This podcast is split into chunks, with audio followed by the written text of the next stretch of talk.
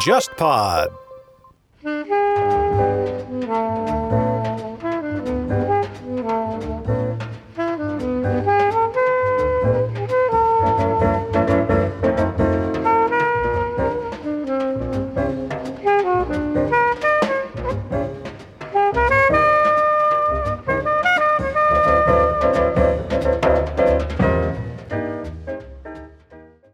天方乐坛，我是顾超。十二月六日呢，是我非常喜欢的美国音乐家 Dave Brubeck 诞辰一百周年的纪念。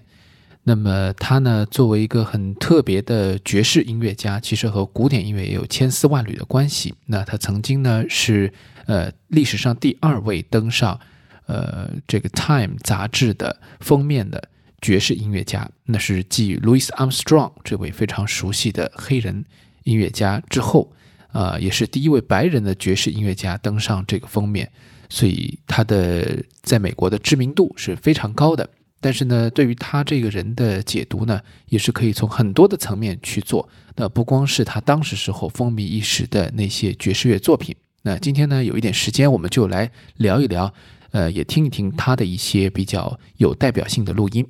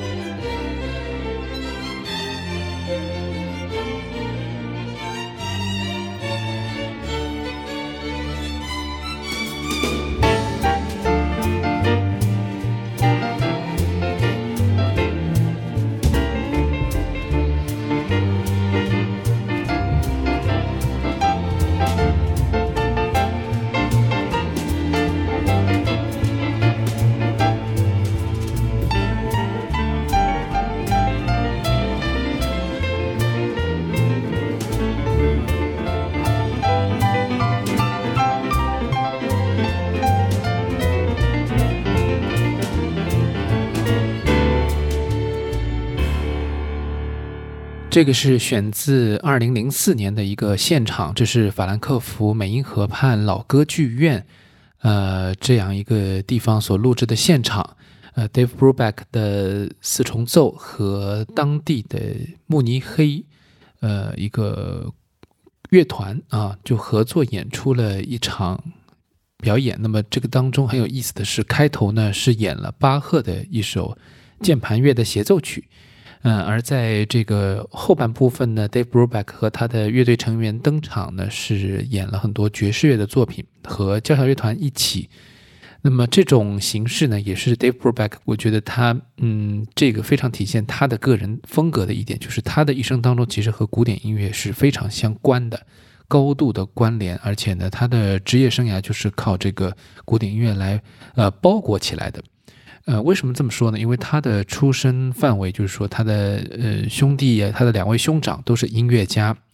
那么他的这个家庭呢，也很有音乐的这个氛围。那么从小其实他并不想呃步之前人的后尘，呃成为音乐家。但是呢，嗯，可以说阴错阳差，有很多的这个受到了很多的这个呃教育路上的这种经历啊，最后呢是触发他还是最后选择了走上音乐道路。那么就是这么一个很呃，怎么说，有一些执着的人吧。他虽然他非常的不想把这个身份认同，呃，绑定自己是一个音乐家，但是呢，最后呢，他还是走了这条路。那 Dave Brubeck 呢，他在音乐上面应该说也是这样一个路径。就是纵观他的一生的话，你会发现，其实你很难说他是一个纯粹的爵士音乐家，因为他受过严格的古典音乐的训练，他也。呃，学过钢琴，他也演奏钢琴，同时呢，他又和很多古典音乐家合作，和乐团合作。那么他的这个晚年呢，还有很多的留下很多的这种以古典音乐和爵士乐混合，或者是纯古典音乐的形式来表演的一些作品。那可见呢，他对于古典音乐的一份情感是非常深厚的。那他的老师当中呢，也不乏二十世纪的一些名名师啊。在他的简历当中，你看到他钢琴曾经跟英国非常殿堂级的呃女钢琴家 Mary Hess 学过。那么作曲呢，有跟那个 Darius Mil 这个法国很著名的六人团当中的呃作曲家学习过。所以他的这个阅历是非常的正统的。但同时呢，他在读书的时候呢，就去这个夜店里面表演钢琴。那么当时时候呢，也积累了很多演奏爵士乐的这个呃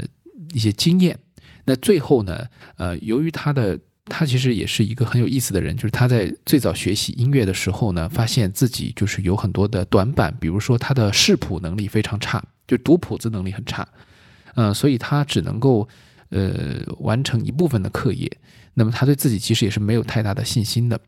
呃，所以后来可能他不走寻常路，也是有这种铺垫在下面。那么决心要走音乐道路之后呢，他也做了很多就是和其他的音乐家不同的地方。呃，虽然他做了这个爵士音乐方面的这个工作，啊，但是他呢心目当中总是有一个古典音乐的心嘛，啊，有一颗古典心，所以呢，呃，他的作品当中呢就有很多探索实验性的东西。那么最有名的就是他的签名式的标签式的这个节拍实验。啊，因为它有很多的曲子都是以非常规的拍子来实现的。我们知道，就算爵士乐，它即便有它的这个重音啊，是跟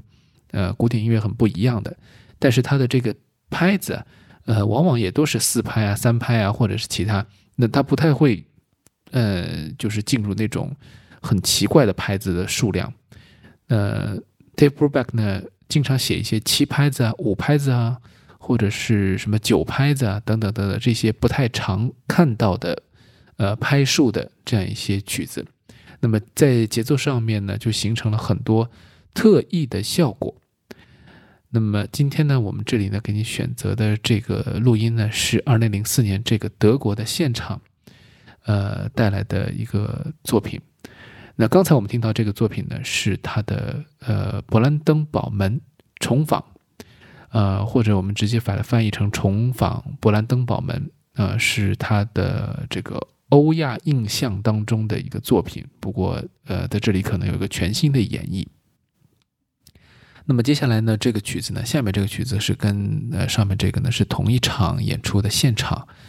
呃，这个曲子就叫做 Unsquare Dance，呃，就是不是方正的舞蹈。呃，方正的舞蹈想是什么样呢？我们想可能就是一个四拍子的舞蹈吧。Dave Brubeck 呢，在这里呢，他用了七拍子的这样一种很奇怪的拍子数，然后写了一个曲子。如果大家可以数的话，可以数一下，它是一个非常快的七拍子，你就会感觉到它好像少了一块，呃，这个每一个每个句子都少了一块的感觉。呃，正是这种创意呢，给他的这个在爵士乐界呢，呃，迅速带来了很大的名声。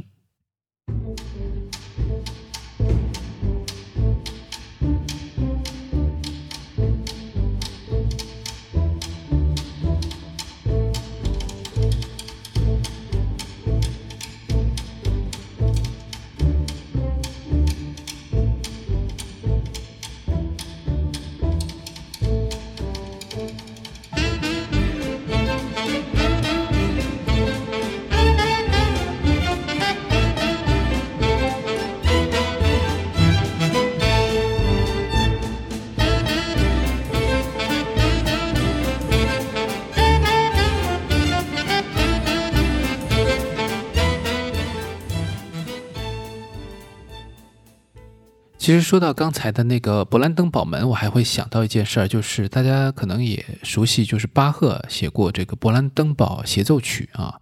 那么这个勃兰登堡当然和勃兰登堡门呢不是一回事儿，呃，但是呢，呃，Dave Brubeck 的这个曲子呢，其实也写的非常的巴洛克，有很有这个巴洛克的味道。那么这张2004年的专辑，我们刚刚听到这两首呢，都是收录在了一张专辑叫做 Brubeck Meets Bach 这当中。那曾经呢，Brubeck 也接受过采访，说他最喜欢的作曲家就是巴赫了。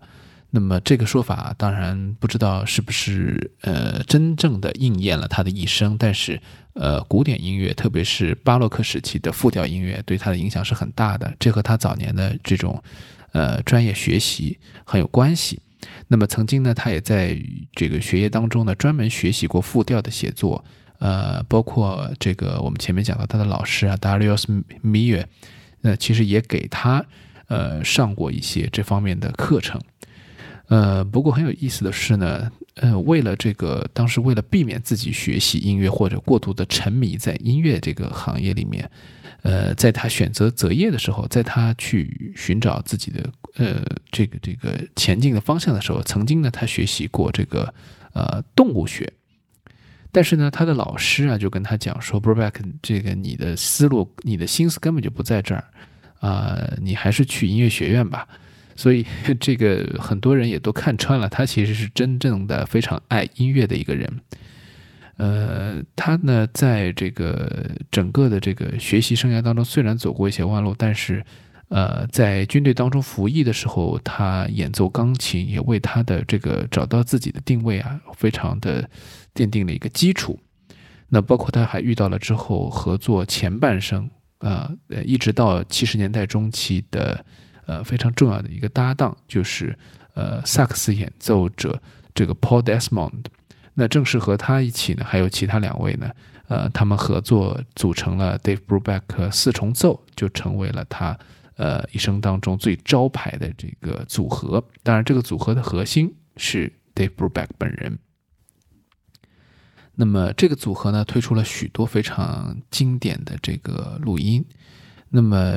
呃，在这个五十年代的时候啊，呃，他们的这个音乐当中的那种古典气质，可以说很快受到了大家的喜爱。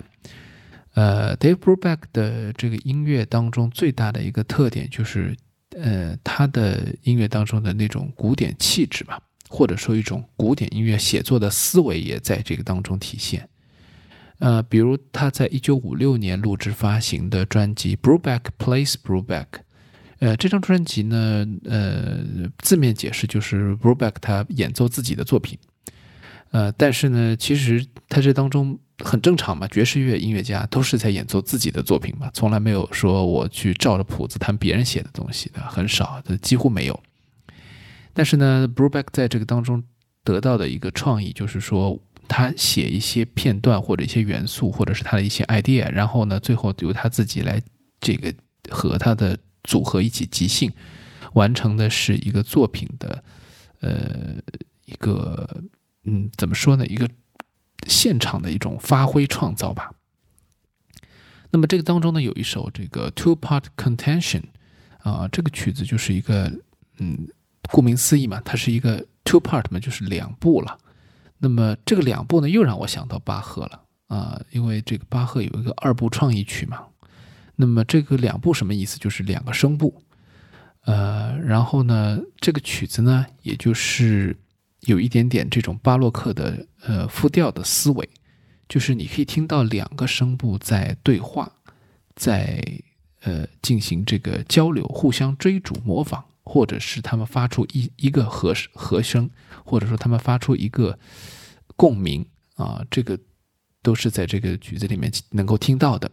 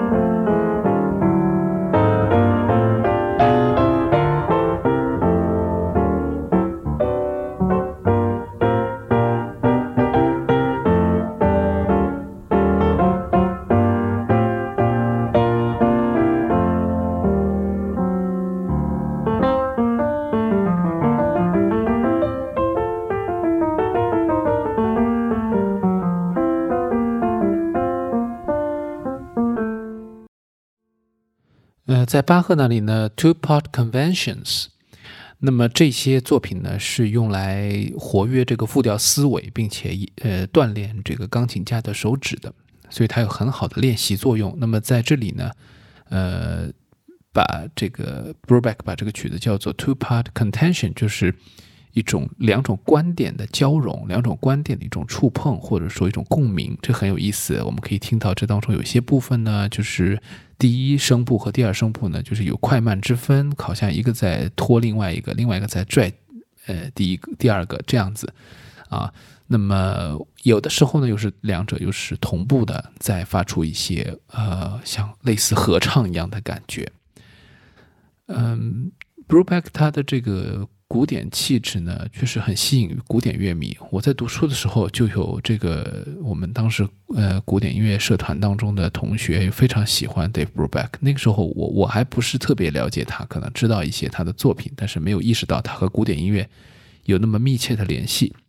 那么直到呢，我们听到了这个刚才这个 Brubeck plays Brubeck，以纯粹的钢琴演奏来展现这个 Dave Brubeck 的呃一种。运用古典音乐写作手法和语汇，然后和爵士乐碰撞的这种，呃，很巧妙的思维啊，那可以感受到他对于古典音乐的热爱，或者说一种自然而然的一种，呃，能力的挥发。那么，在这个五六年的专辑之后呢，过了五年，那么一九六一年的时候发行了一张专辑呢，叫做呃，Bernstein Plays Brubeck Plays Bernstein。很有意思，因为刚才那张专辑叫做《Brubeck Plays Brubeck》，就是那 Brubeck 演奏自己嘛。那么这一张，呃，一九六一年的专辑呢，它的标题的意思就是说伯恩斯坦演奏 Brubeck 演奏伯恩斯坦，它其实是把这个句子两句句子并起来了，就是伯恩斯坦演奏 Brubeck，Brubeck 演奏伯恩斯坦。那伯恩斯坦是美国二十世纪的这个音乐巨人了，对吧？指挥大师、作曲大师，然后又是钢琴家、教育家，呃，公众人物啊，非常了不起的一个音乐天才。那创作很多。那么他呢和纽约爱乐，然后呢和这个 Dave Brubeck 的四重奏一起，当时时候呢就合作了一个呃比较特别的一个作品。那么这个作品呢是其实呢不是 Dave Brubeck 写的，是 Dave Brubeck 的。呃，哥哥 Howard 他写的一个曲子，然后呢，这个曲子呢就叫做呃呃，就是为爵士组合和乐队所写的这个对话。那其实就是一个像一个比较像巴洛克时期的一种大协奏曲的形式，但是它很有意思，它是拿这个爵士乐组一个一个一个固定的组合或者一个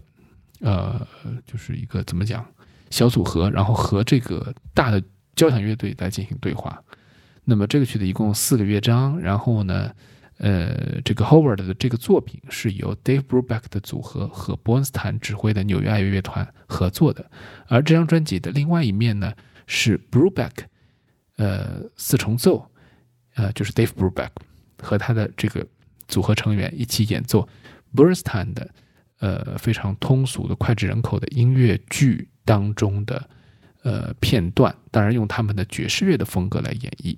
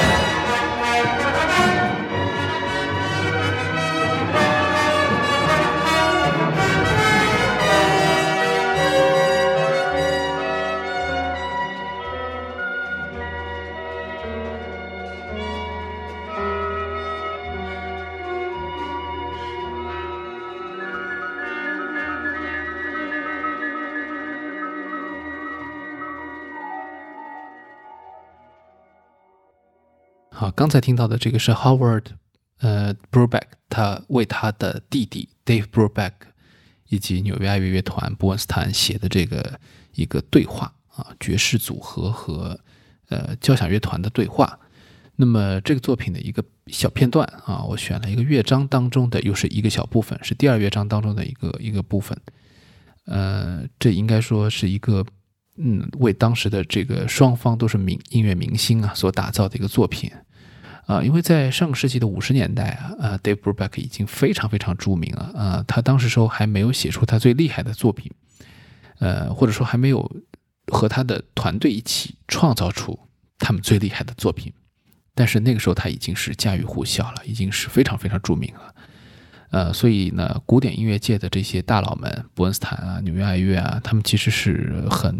怎么说站在高处的，但是他们呢也愿意和这样的爵士乐手来合作。那么，所以有的人评价 Dave Brubeck 这个人呢，其实他最大的一个呃怎么说一种成就，就是他改变了一定程度上，他又改变了爵士乐的命运。如果说 Louis Armstrong 呢是一个超级的明星啊，他把爵士乐带给了很多普通的听众，带给了很多乐迷，然后让爵士乐成为了一种能够受人尊敬、能够被人欣赏的一种音乐形式，同时又能够被所有人或者说大家都接慢慢接受起来啊。为了提高这个，包括也提高了这个黑人在美国的这个一定的这个社会地位。那么另外一方面就是 Dave Brubeck，他是在一个新的时代，就是从五十年代开始到六七十年代，他的一个发展的比较高峰的一个呃时代啊，呃，可以说他把爵士乐，呃，又抬高到了一个能够进入音乐殿堂的一个地步。所以我们可以听到一开始的时候，他们这个我们今天节目一开始放的这个零四年的现场是在歌剧院，而这个和伯恩斯坦的合作啊，在音乐厅。所以，包括 Dave Brubeck，Dave Brubeck 也是很早就在这个卡内基音乐厅啊，甚至于包括在欧洲，在柏林爱乐乐团、爱柏林爱乐大厅啊，都有呃演出这个爵士乐。可见，就是他是一个能把爵士乐带进音乐厅的，呃，一个非常代表性的人物。那同时，他的音乐当中的古典气质又为美国的这个爵士乐树立了一个新的标杆。我们知道，在在他五六十年代的时候，那个时候正好是一个新的浪潮这个起来的时候。那五十年代初期，或者从四十年代开始，从更早的时候开始，呃，美国爵士乐是被这个比波普、硬波普这些波普呃风格所占据的，就是比较热情、热情、热烈、炫技，而且就是说呃风格比较硬朗的这种呃爵士乐的风格。那么。Dave Brubeck 算是其中的一位，呃，和更多就是受到关注的一些其他的一些呃爵士乐手啊，就是构成了一个新的一个势力，就是西海岸爵士。那我们知道西海岸相对于东海岸嘛，它指的就是这个西面这一片这个美国的沿海城市，他们所构建起来的这个世界。那么这个当中呢，就包括 Dave Brubeck 的出生地啊，旧金山。那旧金山这个地方呢，大家一。想到这个城市或者是这个地方，就像想到这个湾区非常自然、自然界非常舒适的这样一个环境啊，生活环境。同时，它有着这个目前美国乃至全世界最发达的这个啊高科技的这种企业在那边。那么，硅谷其实也就是在上个世纪啊五十年代的时候啊开始发家的。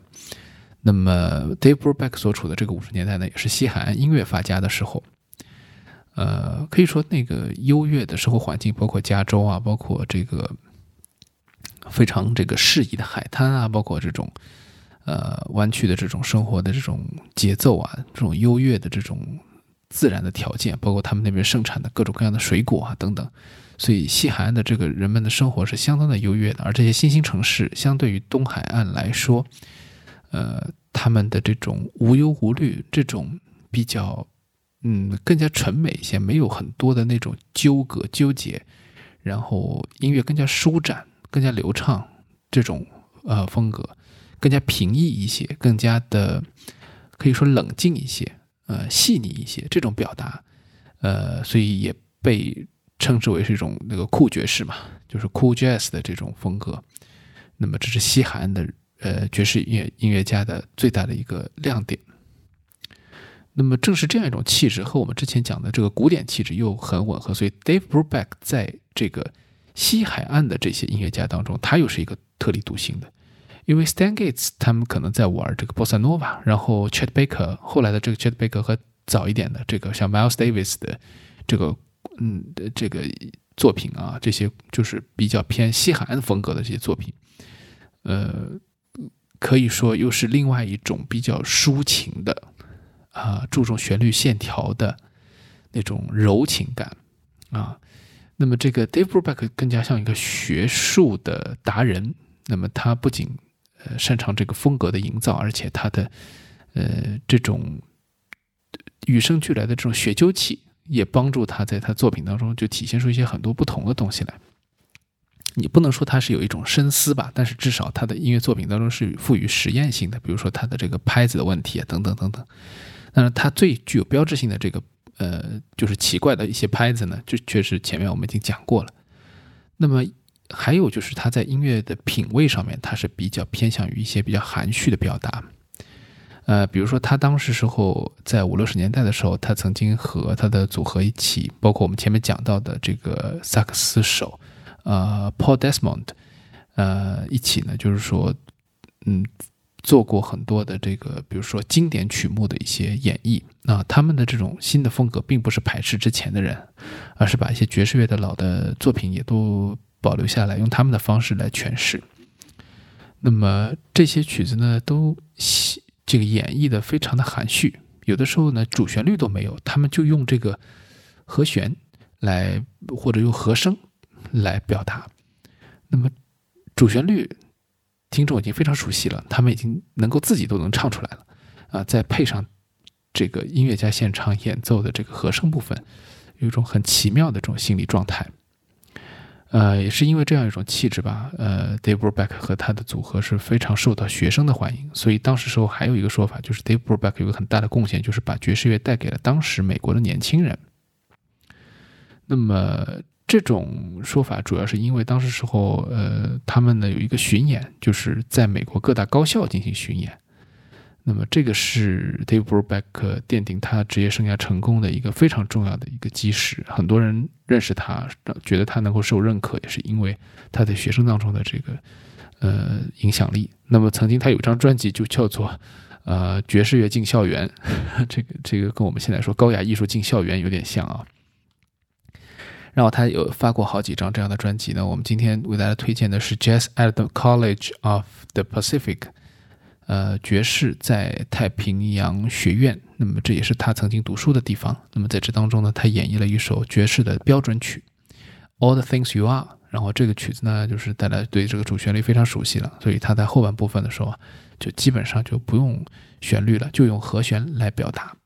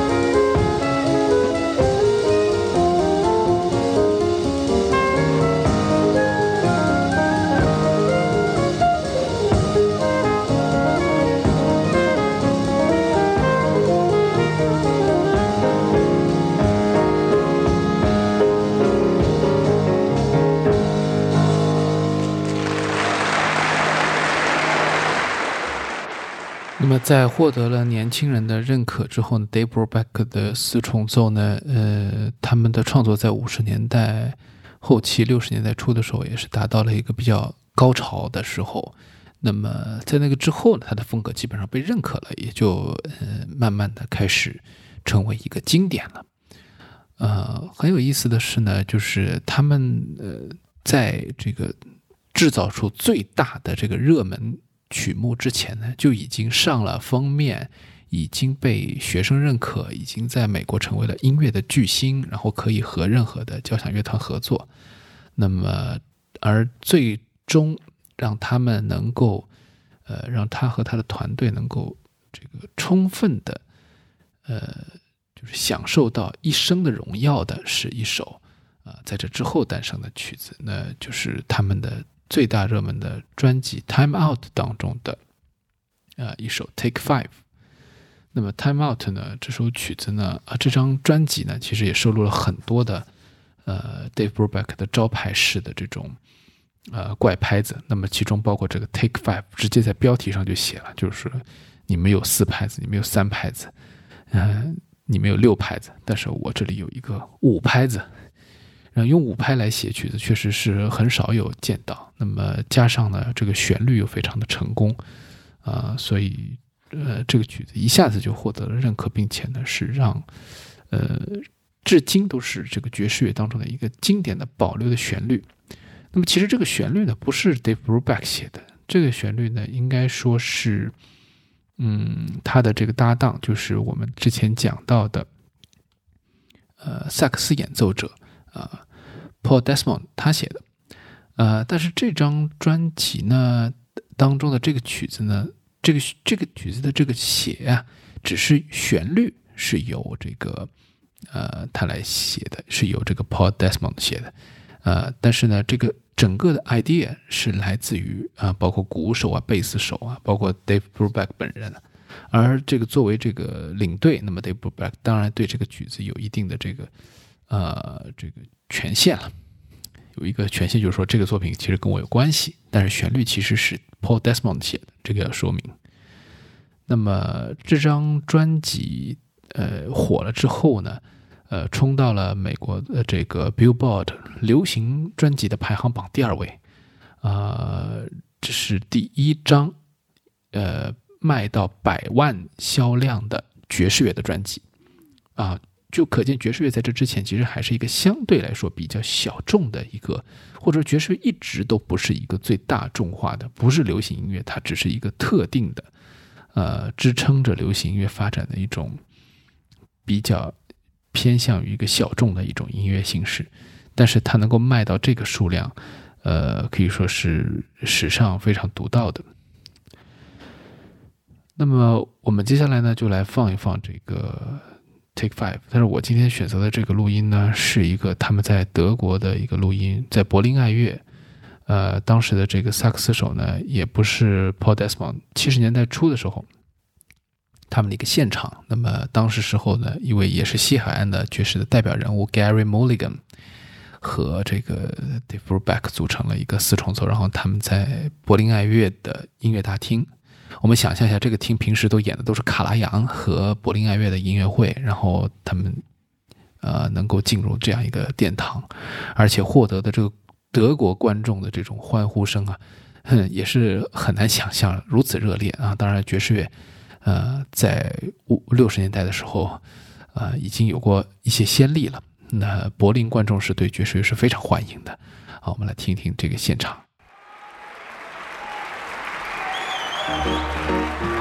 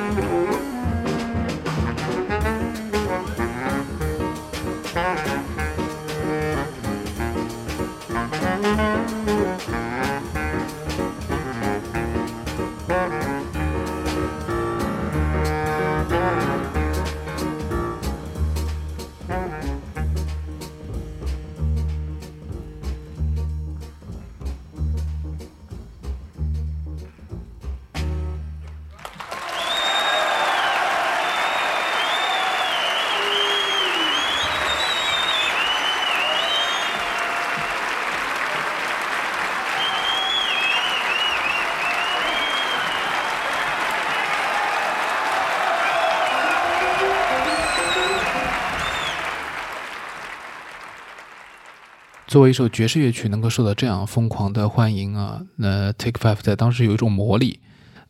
这些曲子呢，确实因为它的这种独到的这种节奏啊，赋予了非常非常特殊的生命啊。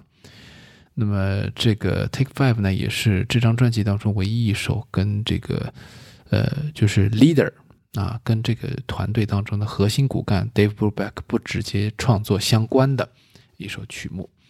呃，但是这个曲子呢，现在是不管是流行歌手也好，还是一个普通的其他的乐器的演奏者也好，都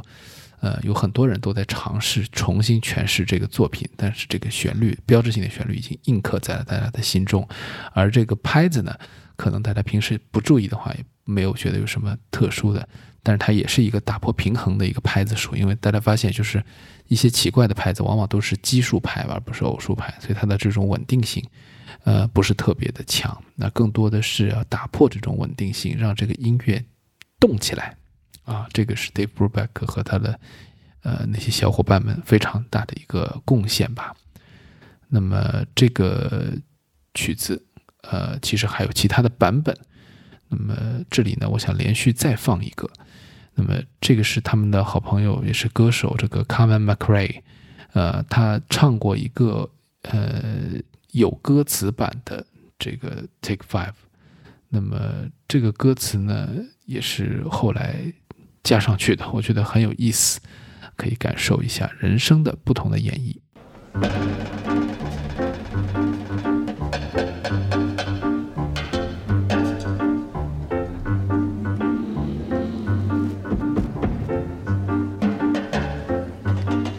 Won't you stop and take a little time out with me? Just take five.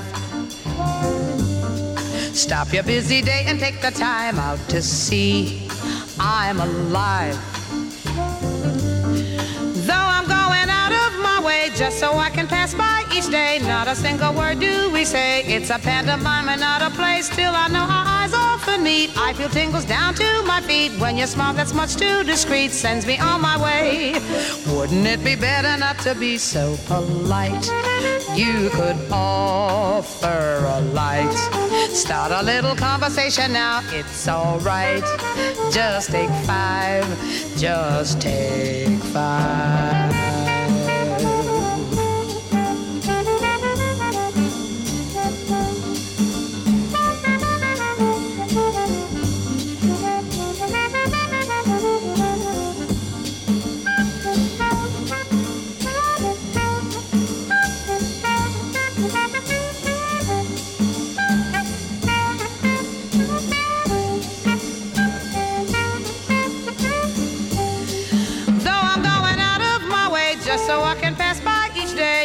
Single word do we say. It's a pantomime and not a play. Still, I know our eyes often meet. I feel tingles down to my feet when your smile that's much too discreet sends me on my way.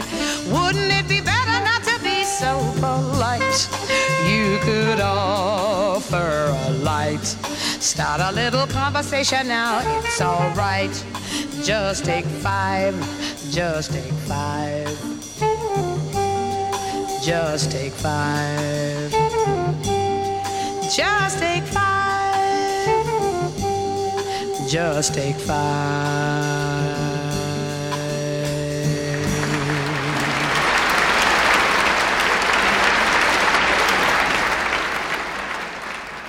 那刚才这个现场的录音呢，我们可以听到没有萨克斯，而是用人声来取代了这个萨克斯的部分，所以呢是呃 Dave Brubeck 四重奏当中的三个人和 Carmen McRae 的合作。那么这个当中呢，为了凸显这个曲子啊、还有更多的 Brubeck 的元素吧，我也不知道是不是这个原因，反正当时时候是一个肯定是一个很有意思的一个场景下面做的，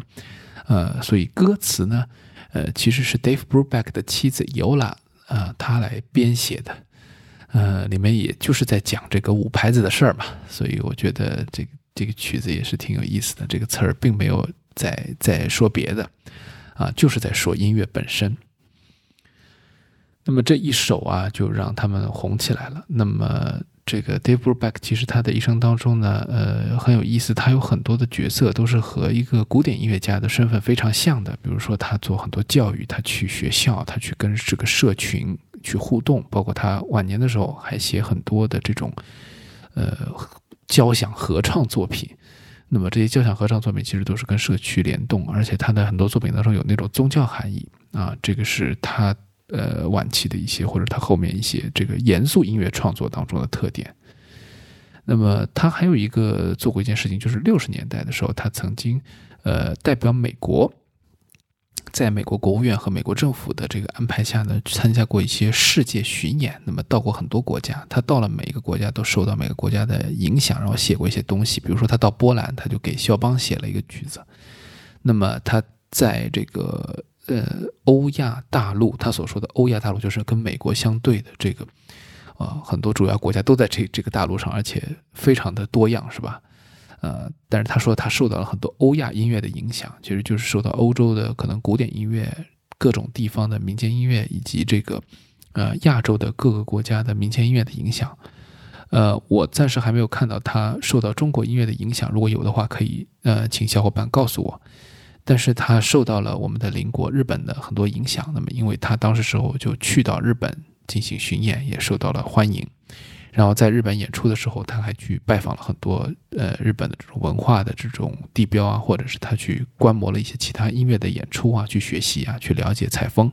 所以也造成了一些影响。那么之后呢，他就回到美国以后，就写了很多相关的东西，特别是这个《Jazz Impressions of Japan》。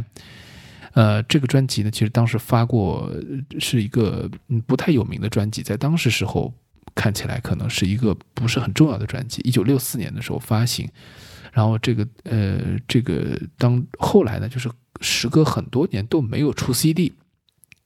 比如说，因为 CD 是在八八十年代的时候就诞生了，但是他们在呃二零零一年的时候，这张专辑才重新发了 CD。那么这个当中就记录了他们的这个日本的这个音乐旅行。那么这当中有，比如说有东京的交通啊，有这个呃大阪布鲁斯啊等等，呃，其中呢这个音乐家们啊，当时时候印象特别深的是去日本听当地的音乐呢，就听到了日本的那个筝，就是跟中国的古筝有点不一样的一个十三弦的这个筝，然后他听了这个筝以后，他就觉得嗯，这个乐器好像很有意思，呃。他经常和一些人声或者是笛子啊什么合作啊，然后这个这个这个不管是什么乐器吧，他们就是感觉它是一个背景，它有点像个日本的庭院的感觉，给人一种很，呃，就是呃梦幻的质感。所以呢，呃，Broback 就想写一个这样的作品，所以他回来以后就写了一个叫 Koto Song，Koto Song 就是一个古古筝的歌，或者是日本筝的歌。那么这个曲子呢，它用了一个下行的。呃，一个像音日本日式的这个小调五声音阶的这个呃这个这个下行的音阶，然后呢，他就呃通过这个来发展，然后呃用到了这个布鲁斯的这些写作手法，包括这个呃十二小节布鲁斯这个经典的这个结构，呃，然后写成了一个曲子，呃，一听就是日本味儿十足。那到后来当然也有很多 Dave Brubeck 非常优雅的这个爵士乐的表达在里面。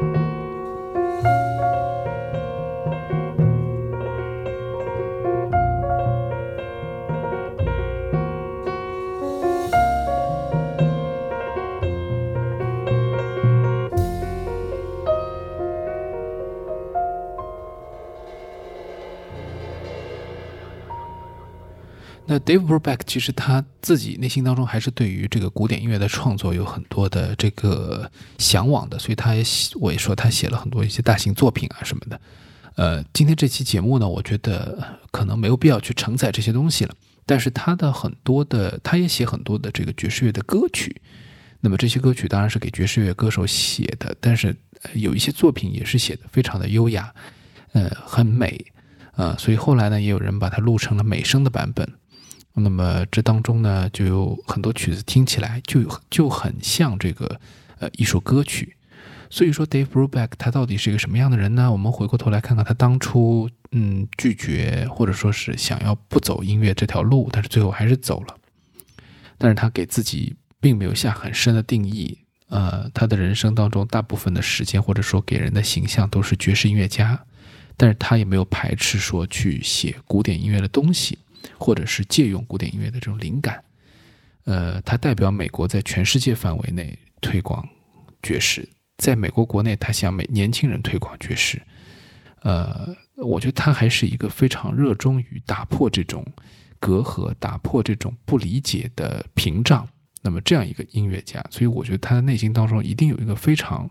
伟大或者说远大的一个一个理想在。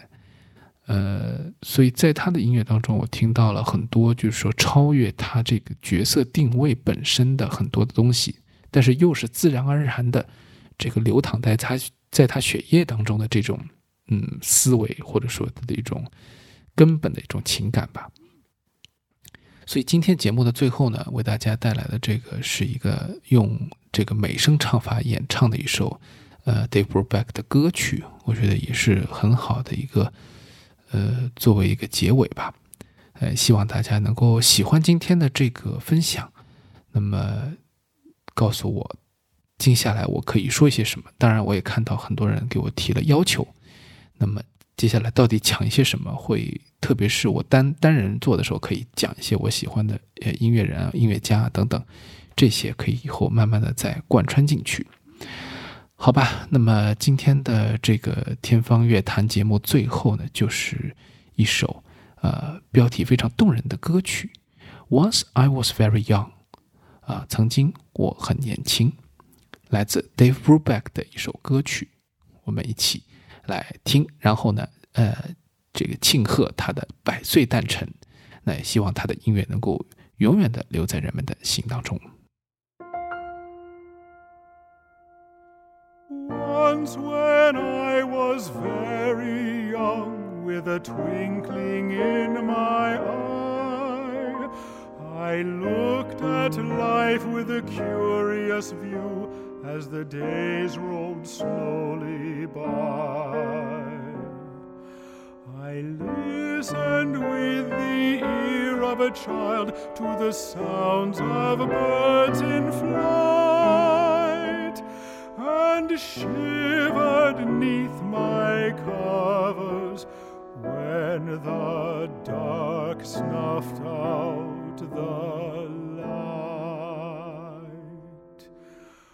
But in the lazy days of summer,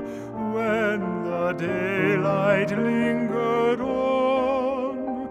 we played our game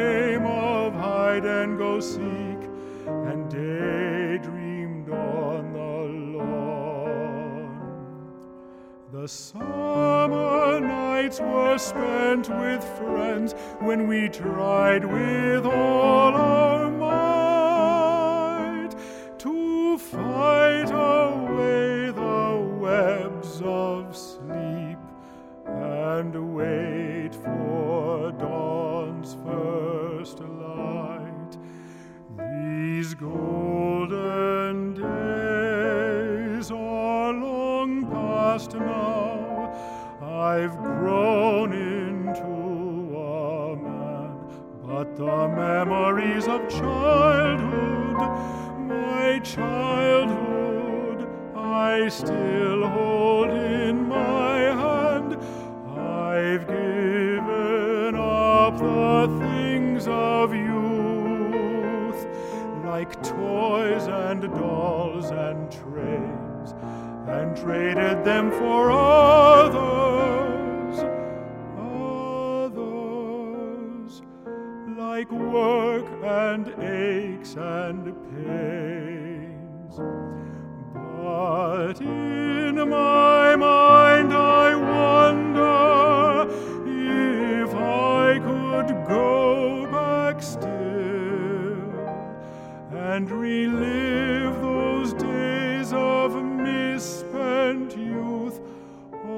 So.